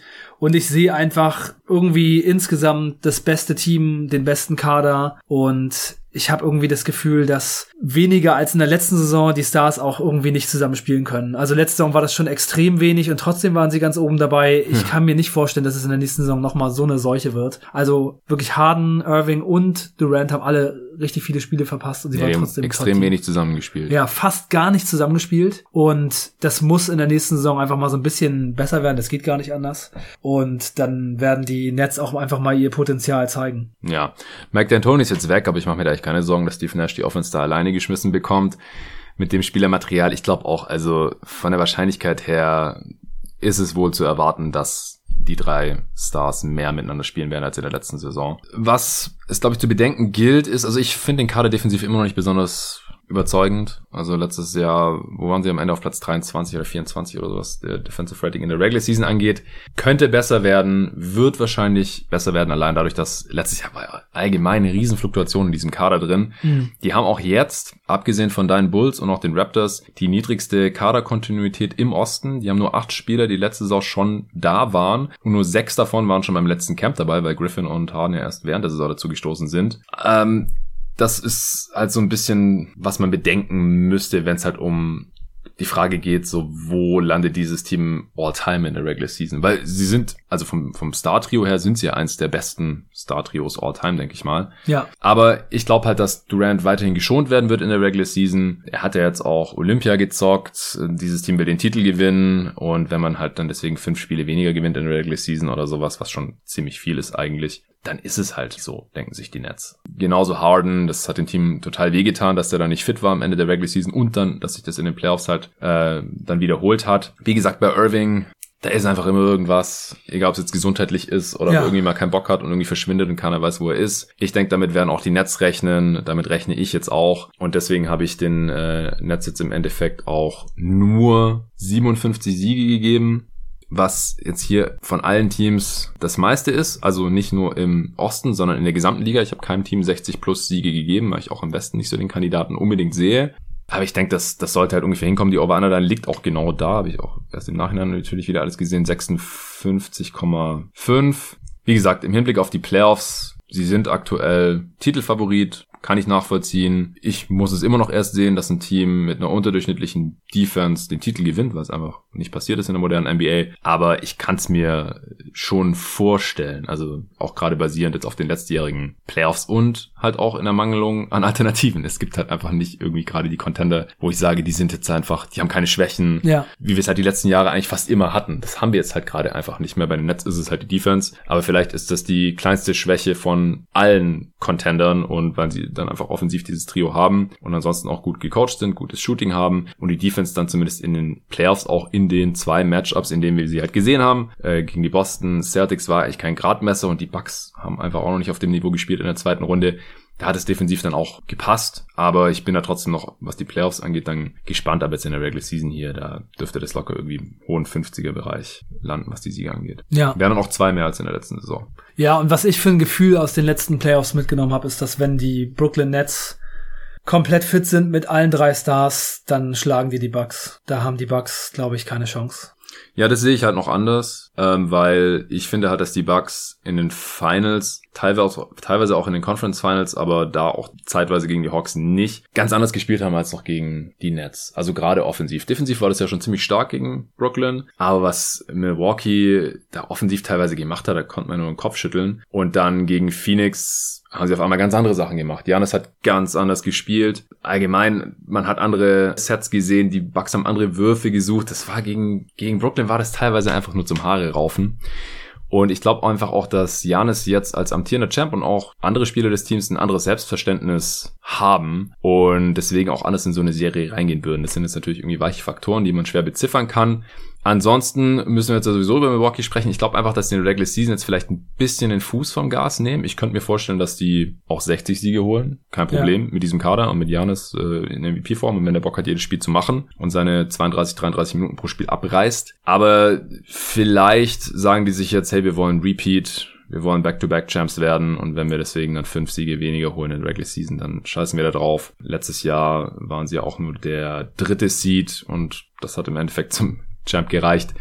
Deswegen kann ich mir schon vorstellen, dass sie jetzt äh, nur 55 Siege holen. Das ist wieder genau auf der Line 54,5. Äh, das wäre drei Siege mehr allerdings als letzte Saison. Wie siehst du denn jetzt den Kader der Bucks besser als letzte Saison oder schlechter, weil sie Tucker verloren haben, Brent Forbes zum Beispiel auch. Ja, also ich glaube, dass der Abgang von Tucker schon ein Problem darstellen wird. Denn diesen Spielertyp zu haben, vor allem wenn dann eben die anderen Teams fit sind und Kevin Durant und James Harden und Kyrie Irving alle dabei sind, jemanden wie PJ Tucker zu haben. Ich meine, PJ Tucker war Starter in dem Championship-Team und sie hätten ihn halten können und haben es halt nicht gemacht das ist schon, glaube ich, ein ziemliches Downgrade. Und mir kommt es halt so ein bisschen so vor wie Jay Crowder bei den Miami Heat, der, mm. die ihn dann halt haben ziehen lassen, um Space für Antetokounmpo zu haben. Und die dann hinterher auch die ganze Zeit so am Suchen waren, wen spielen wir denn jetzt in diesem Spot? Wer ist unser Shooting Power Forward? Wer kann hier die Leute verteidigen? Und ich glaube, es wird den Bugs fehlen.